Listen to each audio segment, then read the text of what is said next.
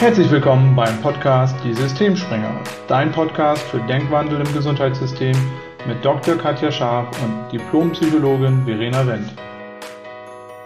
Herzlich willkommen zu einer neuen Folge mit Katja und mir. Und heute wollen wir uns und unsere Berufe einfach mal nicht ganz so ernst nehmen, weil wir wollen uns heute mit dem Titelwahnsinn in der Psychotherapie und in der Medizin beschäftigen.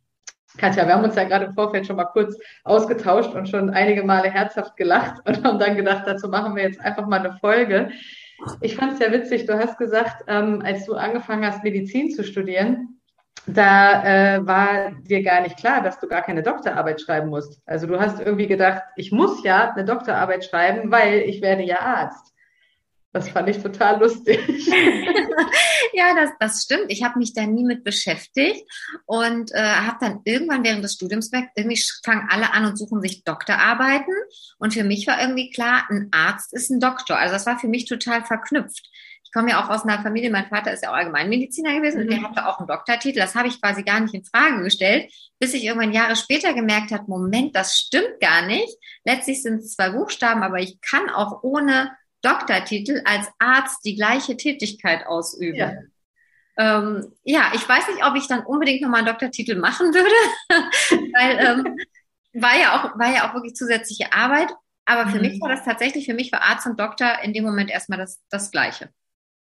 Ja, ich glaube, das geht tatsächlich sehr vielen Menschen so. Also ich glaube, die Ärzte, die keinen Doktortitel machen, die werden trotzdem ständig mit Doktor angesprochen, einfach weil die, ne, die Patienten auch denken, das ist mein Arzt, also ist er auch automatisch Doktor. Und ich weiß noch, als ich in der ersten Klinik angefangen habe zu arbeiten, das war ja auch so eine äh, eher somatisch orientierte mit so einer herzkardiologischen Reha, da wurde ich auch mit Doktor angesprochen. Ich fand es ja total komisch, weil als Psychologe hat man das halt nicht so. Da kann man natürlich auch einen Doktortitel machen, aber es machen halt nicht so viele. Und da dachte ich, wieso bin ich denn jetzt der Doktor? Aber da gab es halt nur Ärzte, also war ich dann auch immer gleich Doktor. Das fand ich auch total lustig. Ja, und ich, ich finde es auch immer komisch, wenn, äh, also das erlebe ich auch ganz oft, wenn der, wenn zum Beispiel der Mann ist, ist, ist Doktor und dann immer dann Frau Doktor, obwohl du damit gar nichts zu tun hast. Also das ja. ist auch so, so ein Phänomen. Du, du wirst quasi äh, auf dieses Podest mit erhoben und hast damit gar nichts zu tun. Ja. Wie ist das bei euch? Ihr habt ja, also ich habe ich hab mal geguckt, bei Psychotherapeuten oder Psychologen finde ich es noch herausfordernder mit den ganzen Titeln, weil da gibt's ja Bachelor und dann kannst du doch einen Doktor machen. Und äh, wie, hast du, hast du eine, du hast ja auch einen Titel davor. Wie bist du da dran gekommen? Wie hast du das gemacht? ich bin ja auch ein bisschen komischen Weg gegangen. Ähm, da muss ich ein bisschen ausholen. Also ich habe kein sehr gutes Abi gemacht. Ähm, ich wollte schon immer Psychologie studieren, also wirklich schon seit der achten, neunten Klasse. Aber ich war nicht so hoch motiviert äh, in der Schule und ich war sehr schlecht in Mathe. Und ähm, mein Abi ist dann letztlich eine, mit wirklich viel Arbeit eine 2-3 geworden. Mein Gimmi war allerdings auch bekannt dafür, dass die jetzt nicht Einser-Abis rausgehauen haben. Also bei uns hatten halt wirklich auch nicht viele ein Einser-Abi, aber ich hatte eben auch nicht den Ehrgeiz, dazu zu gehören. Und habe dann mit diesem 2-3er-Abi, was ein ziemlich schlechter Schnitt ist, in Anführungszeichen, wenn man Psychologie studieren möchte, habe ich dann... Ähm, erstmal einen Au-pair-Aufenthalt gemacht und nach dem Au-pair-Aufenthalt habe ich mich entschieden, in den USA weiter zu studieren ähm, relativ naiv, wie man so mit 19 ist, habe ich gedacht, das kriege ich irgendwie hin, auch finanziell. Habe mich dann da äh, durchgejobbt durch ein Bachelorstudium zwei Jahre lang, weil das halt echt auch in einem Community College einfach unheimlich teuer ist. Und habe dann letztlich in Kanada meinen Abschluss gemacht, weil das Geld irgendwann für die USA nicht mehr reichte. Bin ich dann nach Kanada weitergezogen und habe in Winnipeg, einer der kältesten Städte dieser Welt, also nicht dieser Welt vielleicht, aber sehr kalt im Winter, irgendwie minus 40 Grad. Da habe ich meinen äh, Bachelor gemacht, weil da war es dann so günstig, ähm, dass ich mir das leisten konnte, das Studium zu beenden. Habe also einen Bachelor of Arts tatsächlich, den gab es damals in Deutschland noch nicht und bin dann nach Deutschland zurück und habe das Diplom noch gemacht. Ich war tatsächlich noch im letzten Diplomstudiengang. Mittlerweile gibt es ja nur noch Bachelor of Arts und Bachelor of Science und dann eben den Master of Arts, Master of Science in Psychologie. Und dann geht's erst los mit dem Titel Wahnsinn bei uns, weil da hat man eigentlich nichts von, von diesem Studium, außer dass man die Zugangsberechtigung hat für die Therapeutenausbildung, wenn man klinisch arbeiten möchte. Und dann muss man letztlich noch eine Psychotherapieausbildung machen, die dann teilweise an Unis angeboten wird, teilweise an so Ausbildungszentren. Und wenn man da dann mehrere Jahre, äh, meistens vier bis fünf bis sechs Jahre nochmal Ausbildung gemacht hat, dann eine Approbation am Ende, das kennst du ja auch, also dass man so ganz offiziell so eine bundesweite Prüfung bestehen muss und auch eine mündliche Prüfung nochmal, ähm, dann darf man sozusagen in diesem Beruf als psychologische Psychotherapeutin arbeiten oder als psychologischer Psychotherapeut. Ich finde das ein ganz bescheuerten Titel, weil der so doppelt gemoppelt ist und so lang, dass der nirgendwo drauf passt. Das sind unsere Titel und bei den Kinder- und Jugendlichen Psychotherapeuten, genau, da gibt es noch den Titel, die heißen dann Kinder- und Jugendlichen Psychotherapeuten. Und dann hast du ja vorhin angesprochen, es gibt natürlich auch die Psychiater noch. Und ich glaube, da wissen viele auch nicht den Unterschied, weil ich das auch viel von Patienten die Fragen kriege, so was ist jetzt eigentlich ein Psychiater und wann gehe ich zu dem und wann gehe ich eher zu einem Psychotherapeuten oder was macht überhaupt ein Psychologe? Ähm, und ja, das ist schon sehr unterschiedlich. Also ein Psychologe, das ist so ein Studium, das ist erstmal unheimlich breit gefächert. Da kannst du alles und nichts mitmachen, so ungefähr. Du kannst zum Beispiel in die Wirtschaft gehen, kannst genauso in die Forschung gehen. Du kannst halt nur nicht wirklich klinisch arbeiten. Dafür brauchst du halt die Therapieausbildung. Und ähm, deswegen gibt es einmal den Diplompsychologen, der macht vielleicht sowas wie Beratung noch, also wenn der keine Therapieausbildung hat, ne? in Beratungsstellen pro Familie zum Beispiel. Oder der macht diesen, äh, das ist jetzt ein böses Wort, Idiotentest äh, beim Autofahren. Ne? Wenn du deinen Führerschein verloren hast, dann gibt es doch diese, wie heißt das, MPU oder sowas. Ne? Gibt es so irgendwie so eine komische Stelle, wo man so einen Test machen muss. Genau, da gibt es Psychologen, sowas kannst du dann machen. Ähm, und dann gibt es im klinischen Bereich eben äh, die Mediziner, die das ja auch machen dürfen. Und da gibt es einmal die Psychiater. Ähm, und da bin ich jetzt nicht ganz so firm, aber wenn ich es richtig weiß, gibt es einen Facharzt für Psychiatrie und Psychotherapie. Und aus der Praxis weiß ich, ich weiß aber nicht genau, wie unterschiedlich die dann ausgebildet sind. Es gibt Psychiater, die hauptsächlich Medikamente verordnen. Die machen wirklich so gut wie nichts anderes. Und dann gibt es aber auch Psychiater, die Medikamente verordnen, aber auch tatsächlich viel Psychotherapie machen. Also genau. Von daher kann man sich auch, wenn man Psychotherapie sucht, grundsätzlich an einen Psychiater wenden. Man sollte halt nur immer gucken, ist das jemand, der auch psychotherapeutisch irgendwie Erfahrung hat, der da ausgebildet ist, oder ist das jemand, der hauptsächlich Medikamente verschreibt? Ähm, das finde ich bei Psychiatern, kann ich mir vorstellen, als Patient ist das gar nicht so leicht rauszufinden. Und bei den, ne, bei den Psychotherapeuten ist klar, die haben halt wirklich eine lange Therapieausbildung gemacht. Die sind in der Regel auch gut ausgebildet. Ja, das ist, also das ist, wo du das gerade so sagst. Ich habe mich das auch tatsächlich immer gefragt, ne, wohin schickst du deine Patienten? Und ich habe so mhm. den Eindruck, dass das im freien Feld dann tatsächlich so ist, du nimmst den ersten Platz, den du kriegst, weil da hat man es ja schon mal drüber unterhalten, Therapeutenmangel. Ja ähm, jetzt, wo du das so sagst, sind da ja schon erhebliche Unterschiede dann mhm. doch. Also auch bei den, bei den Therapeuten dann, ich hatte mal selber überlegt, so eine Zusatzbezeichnung zu machen als Arzt, eben so eine psychotherapeutische Zusatzweiterbildung. Wie entscheidest du dich dann? Nimmst du tiefenpsychologisch, nimmst du mhm. verhaltenstherapeutisch? Und selbst da fand ich es unglaublich schwierig zu verstehen, was ich dann mit welchem Abschluss eigentlich mache, so dass ich dann beschlossen habe, ich lasse es einfach ganz, weil, weil ich das mit den Titeln sowieso irgendwie, das ist nicht so meins.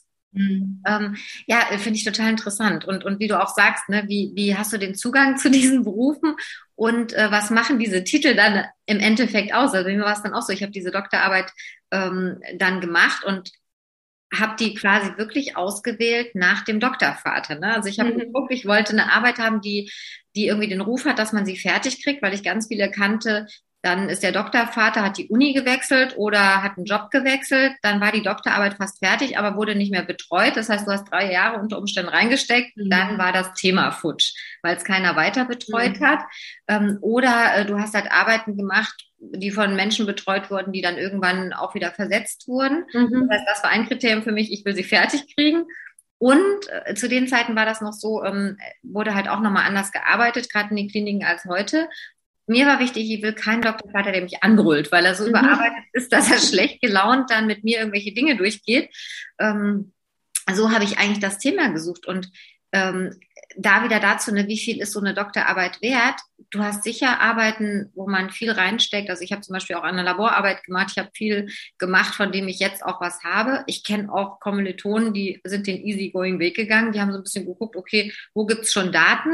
Mhm. Ich schreibe die zusammen. Also das war dann quasi mehr so eine statistische Zusammenschrift, wo man sich denkt, da ist jede ähm, Doktorarbeit von einem Menschen, der vielleicht Jura studiert oder was anderes, eigentlich viel aufwendiger. Aber man denkt immer so, als Arzt mit dem Doktortitel ist man irgendwie was Besonderes. Das finde ich total mhm. spannend, dass das so in den Köpfen ist. Und wenn du weiterdenkst, gerade nicht zur Professur hin, das ist im Grunde auch nicht viel anderes. Ja, absolut. Also das, ähm, deswegen haben wir uns ja auch entschieden, da einfach mal eine Folge zu, zu machen, ne? weil es ist tatsächlich so, ähm, dass es ja in der Gesellschaft auf eine bestimmte Art und Weise gesehen wird, Doktor zu sein, immer noch. Ne? Also es hat irgendwie mit einem gewissen Standing zu tun und es wird auch oft äh, damit gleichgesetzt, dass derjenige doch Ahnung haben muss. Und ich meine, natürlich jemand, der jetzt irgendwie Medizin studiert hat und jemand, der in dem Beruf arbeitet, hat schon eine gewisse Ahnung. Aber ich sage jetzt mal als, als plattes Beispiel, ein Mediziner, der keine Doktorarbeit geschrieben hat und ein Mediziner, der eine Doktorarbeit geschrieben hat, das, das macht wahrscheinlich überhaupt keine Aussage darüber, wie gut jemand in der Praxis ist, wie gut er mit seinen Patienten kommuniziert oder wie, wie gut er sich fachlich weitergebildet hat. Da spielt dieser Doktortitel überhaupt keine Rolle. Aber ähm, es ist einfach so Vorschusslorbeeren mehr oder weniger, dass man so denkt, wenn jemand ein Doktor ist, dann muss der ja Ahnung haben. Und das ist halt einfach totaler Quatsch. Ne? Also man, man ist halt nicht irgendwie gut, nur weil man Doktortitel gemacht hat. Und genauso ist es bei den Psychotherapeuten. Natürlich hat man eine lange Ausbildung erfolgreich beendet, wenn man diesen unglaublich langen Titel erworben hat und man darf damit halt endlich therapeutisch tätig sein. So, das ist halt wie, du, du kannst es halt nicht anders machen. Das öffnet dir eine Tür. Aber ob du jetzt gut bist in dem, was du tust, ähm, da spielen dann tatsächlich andere Faktoren eine viel größere Rolle als die Ausbildung. Weil bei der Ausbildung Jetzt mal wirklich ein bescheuertes Beispiel. Wir hatten teilweise Prüfungen im Studium, da mussten wir Skalen von irgendwelchen Tests auswendig lernen. Also so völlig bescheuerte Sachen, die kein Mensch in der Praxis jemals braucht, aber wo du einfach mit Auswendiglernen eine gute Note erzielen kannst. Und dann hast du nachher in deinem Zeugnis halt eine Eins stehen und das macht aber doch keine Aussage darüber, wie gut du jetzt als Therapeut in der Praxis bist, wenn du einen Patienten hast, der Ängste hat oder Depressionen, wie effektiv du mit dem Therapie machst oder wie gut du menschlich auch mit den unterschiedlichsten Charakteren umgehen kannst, was in unserem Beruf ja total wichtig ist. Und das hat mich immer im Studium schon so aufgeregt, weil ich so dachte, wieso suchen wir uns denn die Leute danach aus, dass die gut auswendig lernen können? Also weil das System so aufgebaut ist, weil der Numerus Clausus so wahnsinnig hoch ist, dass man halt im Studium viele Leute hat, die schon in einer, weiß ich nicht, achten Klasse angefangen haben, nur noch gut zu sein in der Schule und sich darauf zu konzentrieren. Und ich will jetzt niemandem zu nahe treten, das ist ja auch nicht irgendwie verkehrt. Nur es ist halt tatsächlich so, wenn du sicher dieses Studium machen willst, musst du einfach ein sehr gutes Abi machen. Und dafür musst du halt eine Menge tun. Und dann geht das im Studium so weiter. Ne? Bei uns war eine 1,7 schlecht total irrwitzig. Aber wenn man eine 1,7 hatte in irgendeiner Prüfung, war das schlecht. Das war halt eine 2. So, das alles, was gut war, war eine 1,3 oder eine 1,0. Aber eine 1,0 war eigentlich immer, das, das muss eigentlich sein. Eine 1,3 ist schon so, was war denn da los? Und eine 1,7 ist, was bist denn du für ein fauler Sack? Weißt du, wo ich so denke, warum? Also da ist so ein Druck auch irgendwie, ähm, der irgendwie auch damit zu tun hat, dass der Zugang zu diesen Ausbildungen so geregelt ist, dass da ja schon wahnsinnig ausgesiebt wird. Und viele Menschen, die es vielleicht gerne studieren würden, gar nicht reinkommen, weil sie vielleicht einfach nicht so ein gutes Abi haben. Ne? Und ich weiß nicht, ob das tatsächlich der günstigste oder funktionalste Weg ist, unser Nachwuchs äh, in die Ausbildung zu holen. Ich weiß nicht, wie du das siehst im medizinischen Bereich. Ich glaube, das, das kannst du fast wirklich eins zu eins, also du kannst einen Spiegel dazwischen legen und die Seiten übereinander legen. Das, das ist ähm, fast identisch. Also ich weiß halt auch, also noch, um mal auf den Titel nochmal zu kommen als erstes. Ich habe eine Kollegin, die hat eben keinen Doktortitel ähm, und dann haben Patienten gesagt, ach, sie sind gar keine Ärztin. Mhm, ja. Fachlich äh, super, in der Praxis toll, menschlich hervorragend. Mhm. Ach, sie sind keine Ärztin. Warum? Ja, ihnen fehlt der Doktor. Ja, das ja. hat halt nichts miteinander zu tun. Sieht halt mhm. schön auf dem Praxisschild aus. Ja, kann man machen. Und ähm, wo du das mit der, mit dem, mit dem Einstieg in die Berufe angesprochen hast, ähm, also wir haben uns da, glaube ich, auf einer guten Ebene getroffen. Also ich hatte jetzt auch kein hervorragendes Abi. Ich habe halt auch mal so, ich springe so hoch, wie ich muss. Und ähm, mein Abi lag auch so mit einem 2-4er-Schnitt. Damit war klar, Medizin ist eigentlich äh, nicht möglich. Und habe ähnlich wie du auch Au pair gemacht dann, bin allerdings von Au pair eher zurück und hatte dann die Möglichkeit, okay, Wartesemester. Das lag zu dem Zeitpunkt bei, ähm, ich hätte sieben Jahre warten dürfen oder eben Glück für ein Auswahlgespräch vorher. Fand ich dann ein bisschen lang. Ähm, mein Medizinertest war jetzt auch nicht so hervorragend, weil der ist ja auch ähnlich aufgelegt, dass du da Kompetenzen getestet kriegst, die du dann nicht wirklich im Alltag brauchst. Also manche Sachen schon, räumliches Verständnis, aber wenn du nicht unbedingt Radiologe bist und Röntgenbilder drehen oder im CT arbeitest, mhm. fehlt mir das jetzt in meinem Klinikalltag nicht, dass ich einen Würfel nicht drehen kann, muss ich sagen. Ja. damit bin ich halt auch im Medizinertest nicht so glorreich abgeschnitten gewesen. Mhm. Und ich habe dann tatsächlich ähm, extern über, über einen Chemieeinstieg das gemacht. Ah, schlau. Und ja, du, das war auch Glück. Eine Freundin sagte so, du, die Möglichkeit gibt's und du konntest ja. dann quasi, die Vorklinik war eigentlich gleich, was auch interessant ist, weil mhm. du natürlich in den ersten zwei Jahren wirklich Physik, Chemie, Biologie, das sind gute, wichtige Grundlagen. Nur du hast überhaupt noch keine Idee davon, ob das irgendwann dein Beruf wird. Und da sind tatsächlich auch viele nach den Semestern ausgestiegen, weil die gedacht haben, nee, das ist es nicht. Wir wollen ja jetzt kein naturwissenschaftliches Studium machen. Ähm, und der Vorteil für mich war aber, dass quasi die Vorklinik gleich war. Also ich konnte die, Chemiescheine machen. Physik habe ich dann in Bonn gemacht, weil da gab es dann freie Plätze. Also ich bin so ein bisschen rumgetourt für meine Scheine. Ähm, und habe eben auch die Erfahrung gemacht wie du, dass oft wurde auswendig gelernt. Dann gab es Altklausuren, da hast du das Kreuzen gelernt. Mhm oft gar nicht verstanden, was du da eigentlich tust, bist aber weitergekommen und je besser du auswendig lernen konntest, da gibt's ja auch diesen Witz mit dem Telefonbuch, ne, wie man die auswendig gelernt hat als Arzt, ähm, bist du weitergekommen, aber eben wenig diese soziale Komponente. Und mhm. ähm, wenn man überlegt, im Moment ist es, glaube ich, noch so, ich weiß nicht, früher lag die Quote, glaube ich, höher. Ich glaube, früher gingen 40 Prozent über einen sogenannten Numerus Clausus als Einstieg. Mittlerweile ist es schon adaptiert. Was ich gut finde, sind es nur noch 20 Prozent. Ähm, Clausus, das ist der sogenannte NC. Und bei Medizin liegt der, glaube ich, ähnlich wie bei euch bei 1,0. Ich habe jetzt von ähm, Patienten von mir gehört, die wirklich, denen würde ich es zutrauen, dass sie Medizin studieren, weil die sind toll, die haben natürlich auch durch ihre chronische Erkrankung ganz viel Zugang zu, ähm, ja, zur Erkrankung und zu Krankenhaus. Die haben gesagt, mittlerweile liegt er bei 0,9.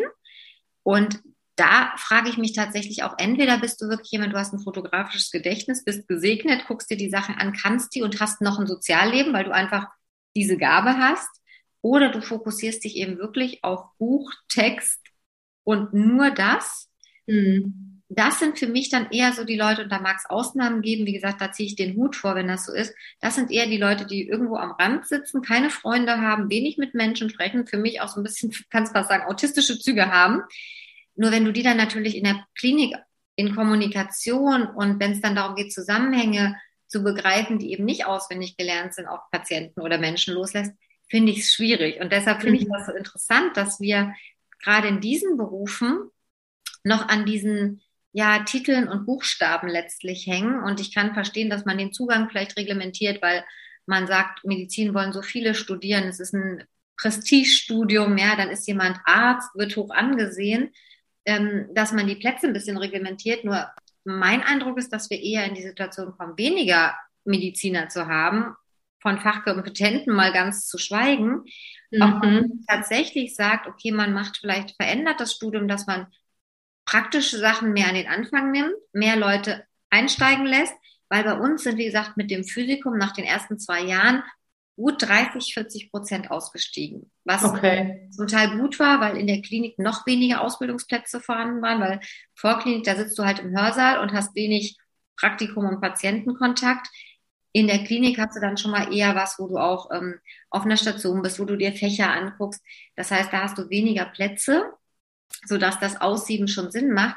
Nur ich hatte manchmal den Eindruck, es wurde an der falschen Stelle gesiebt. Die, die mhm. eben schon mit dem Super NC und dem Auswendiglernen gut durchkamen, sind dann auch weitergekommen, waren dann in der Klinik und sind dort dann manchmal pfleglich gescheitert, weil sie gemerkt haben, nee, für uns wäre vielleicht ein Informatik oder ein Biochemiestudium doch das geeignetere gewesen. Mhm.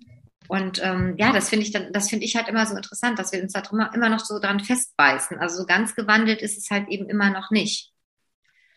Ja, das stimmt. Also ich habe da jetzt auch keinen spontanen Idee, wie man das anders machen könnte. Aber mein Eindruck war auch immer so dieser Fokus einfach auf die Noten. Ich meine, das ist natürlich, das ist halt quantifizierbar. Ne? Du hast da eine Note und das kannst du gut miteinander vergleichen, wenn du wenig über jemanden weißt. Ist ja schon logisch, wie das entstanden ist im Endeffekt.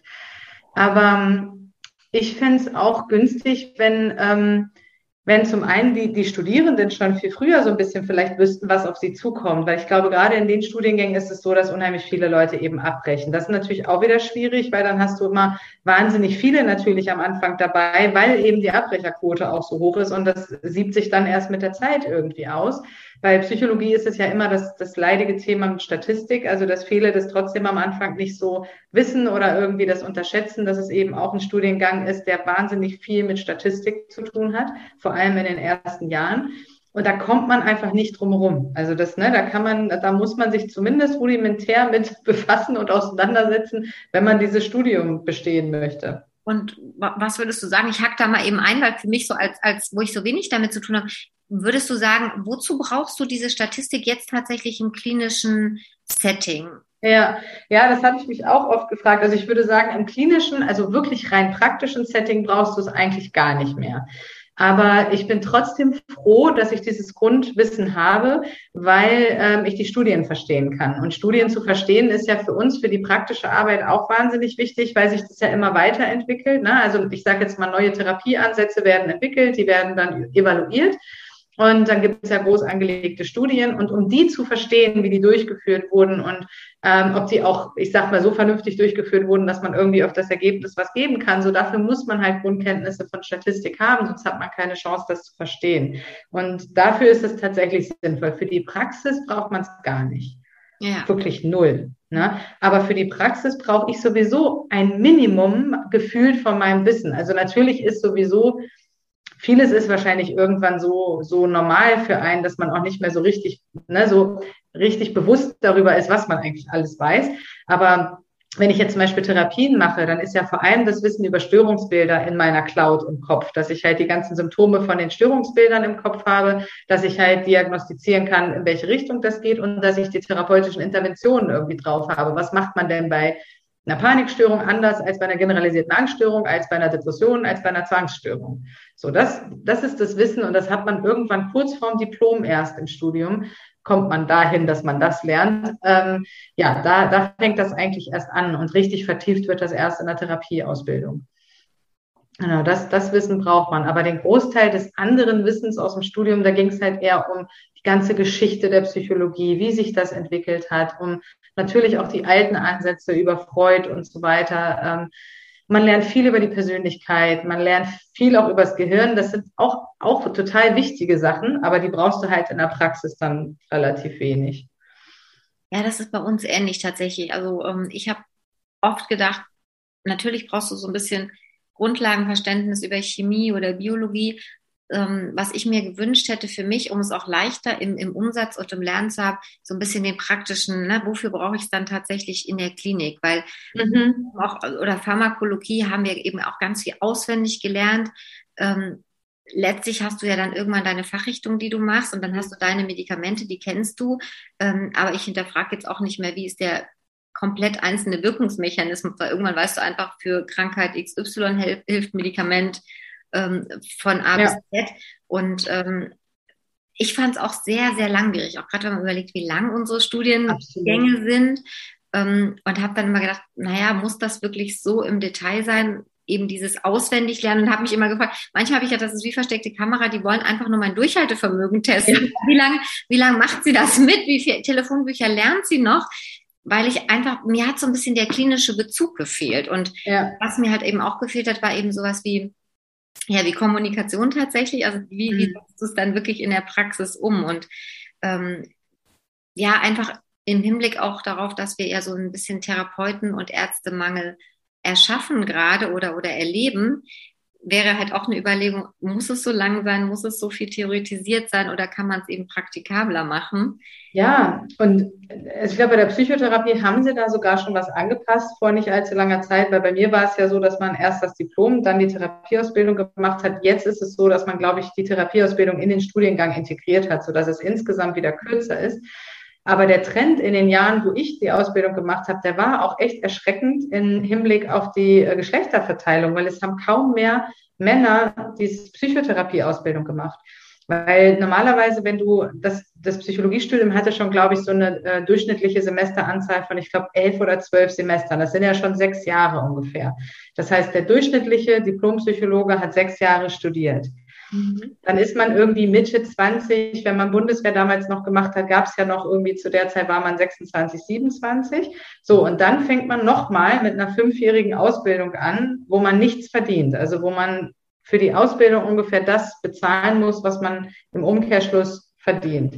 Na, und dann ist man schon Anfang 30. Und die meisten Männer ähm, die ich auch damals kannte, die, die haben alle gesagt, ich finde das super spannend, ich würde es gerne machen, aber ich möchte früher Geld verdienen. Und die sind dann halt in andere Bereiche nach dem Diplomstudium gegangen und nicht in die Therapieausbildung. Und mein Ausbildungsgang hatte noch, ich glaube, wir hatten auch drei oder vier Männer von 15 und der danach hatte gar keine mehr. Da weiß ich noch, dass unsere Ausbildungsleiterin auch gesagt hat, das ist echt ein bedenklicher Trend, weil Psychotherapie ähm, da ist ja total wichtig, dass man auch irgendwie ein ausgeglichenes Verhältnis von Männern und Frauen auf dem Markt hat. Ne? Weil es einfach auch für Patienten wichtig ist, dass man auch mal zum Mann gehen kann, dass man nicht nachher nur Frauen hat. Genauso wie es in der Grundschule nicht günstig ist, wenn man nur Frauen als Lehrerin hat. Es auch günstiger wäre, wenn man auch Männer hätte, die auch Grundschullehrer wären. Ne? Und das ist ja auch so ein Ding, wenn die dann so wahnsinnig lange dauern, die Ausbildung, sind die halt für manche Menschen einfach auch dadurch nicht nicht attraktiv, die man aber vielleicht in dem Beruf durchaus ähm, haben möchte. Ja. Von daher, ja, fände ich das auch cool, wenn es da einen Weg gäbe, das zu verkürzen und ein bisschen auch mehr noch an die Praxis anzulehnen und eben diese Themen wie Kommunikation mit reinzunehmen und die Leute auch mehr vorzubereiten auf den tatsächlichen Beruf und nicht so viel Detailwissen in so vielen Bereichen telefonbuchartig auswendig zu lernen, was man dann sowieso wieder vergisst, weil das kann das Gehirn gar nicht alles auf Dauer speichern. Ne? Ja, was du gerade gesagt hast, jetzt verstehe ich das, weil ich habe mich tatsächlich gefragt, wenn man so guckt, du hast wirklich, also gerade bei unserer Generation, wenn man so guckt, mhm. Therapeutinnen, also ich kenne kaum, ja. also ich kenne einige ja. Männer, die Psychiater sind. Ja, also ja, das ist wieder was anderes. Genau. Weil die über die Medizin dann rangekommen genau. sind. Aber ich kenne wirklich kaum mhm. männliche mhm. Psychotherapeuten oder, oder ja, Psychologen. Und ich habe ich hab das nie hinterfragt. Ich habe das immer so, manche Sachen nimmt man zwar wahr und, und hinterfragt die nicht, aber mhm. das macht natürlich Sinn. Und da stimme ich dir auch zu. Das ist ähm, gerade in den Bereichen, glaube ich, sehr funktional für bestimmte Themen dann eben vielleicht das Gegengeschlecht zu haben oder das mhm. gleiche mhm. Geschlecht. Und wenn, wenn, wenn du als Mann ein Frauenthema hast und du hast gar nicht die Möglichkeit, mhm. irgendwie, das kann halt, kann funktionieren, vielleicht mhm. sogar besser, kann aber auch echt herausfordernd sein. Ja. Ähm, bei Medizin ist es tatsächlich so, äh, würde ich sagen, dass es immer noch relativ durchmischt ist. Bei uns in der Kinderheilkunde ist es so, dass es eben auch wieder sehr, sehr frauenlastig ist, was aber, glaube ich, einfach daran liegt, dass es eben schon nochmal eine besondere Fachrichtung ist, also mhm. wo eben viel sozial, mental, emotionale Kompetenz und das ist ja bei Frauen einfach ein bisschen anders als bei Männern, mhm. ähm, sodass ähm, wir da tendenziell eher mehr Frauen haben und auch das wandelt sich gerade ein bisschen ähm, die jüngeren Assistenten, da ist es dann schon fast wieder wieder 50-50. Also das okay. ist spannend, diese Trends auch zu beobachten, die du gerade ansprichst. Mm. Das ist wirklich, ähm, also allein unsere Studiengänge sind schon einzelne Sozialstudien wert, merkt man immer. Ja, das stimmt. Ja. Ja, absolut. Ja, ist schon spannend, was alles an so einem Titel hängt. Ne? Und wie gesagt, zum einen ist es natürlich oft die Zugangsvoraussetzung, wenn du halt in dem Bereich arbeiten möchtest. Also Doktortitel brauchst du nicht, aber Medizinstudium brauchst du halt schon. Psychotherapeutenausbildung brauchst du auch, wenn du klinisch arbeiten möchtest. Das öffnet dir natürlich auch erstmal die Tür zu dem Job. Aber ähm, ja, die Titel sagen halt erstmal nicht unbedingt so viel darüber aus, wie man in der Praxis ist. Und was ich auch finde, oder wichtig finde, nochmal gerade jetzt für vielleicht die jüngeren Kollegen und Kolleginnen, die noch in Ausbildung sind und zuhören, dieses ganze System mit dem Numerus Clausus und diesem ganzen Druck dahinter, weil es so schwer ist, da überhaupt reinzukommen und im Studium dann auch so, so nur gute Leute, ja, also gut im Sinne, die sind ja alle unheimlich gut in dem, was sie da machen im Studium.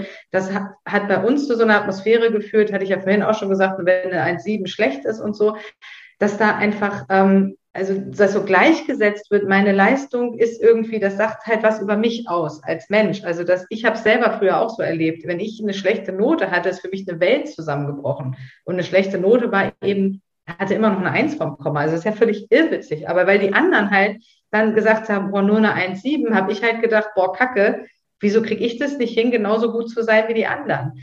Und das ist ja totaler Quatsch. Also dass man sich da mit Noten so identifiziert und ähm, eine Note sagt so unheimlich wenig über einen Menschen aus. Ne? Das ist jetzt, ne, über eine bestimmte Leistung trifft es natürlich eine bestimmte Aussage, aber eben nicht darüber, wie gut jemand in seinem Job ist und erst recht nicht irgendwie über den Menschen an sich.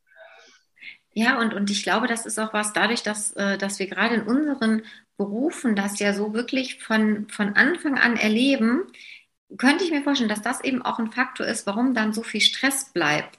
Weil ich glaube, viele also und ich habe das auch lange gehabt. Ne? Ich kann für mich persönlich sagen, für mich war das oft so Stress gleich Erfolg. Also viel Stress mhm. für eine Note, dann passt das schon. Und dann wieder dieses, oh, es war noch nicht gut genug. Ja, es war dann vielleicht nur eine zwei, drei oder keine Ahnung. Ähm, ja, dann, dann noch mehr Stress produzieren, um irgendwie an diese, wie du sagst, an diese Leistungsanforderungen ranzukommen. Und, und ich glaube, wenn du da mittendrin bist in diesem Hamsterrad, dann differenzierst du es, wie du gesagt hast, einfach nicht mehr. Du identifizierst dich mit diesen Noten und mit diesen Leistungen auf Papier und siehst vielleicht gar nicht, wie großartig du als Therapeut oder als Arzt bist, weil ja. diese ist halt ja so lustig auch mit diesen ähm, vorklinischen und klinischen Zeugnissen, diese Examen, die man dann so hat, wenn man sich dann irgendwann bewirbt, am Anfang packt man die so schön nach oben und dann denkt man, oh Gott, hoffentlich laden die mich ein, weil mein Abschluss war ja nicht der beste. Und irgendwann mhm. macht man die Erfahrung, dass, dass je weiter du kommst, interessanterweise, am Anfang gucken die Leute schon, ne, wie war dein Abschluss, wie war dein Staatsexamen, wie war dein Physikum. Und da wirst du auch angesprochen, ja, wie, Sie haben nur eine 2,3, also haben Sie sich nicht, woran lag es denn, waren Sie nicht fleißig genug oder ähm, also du wirst irgendwie wirklich an dieser Zahl gemessen. Ja.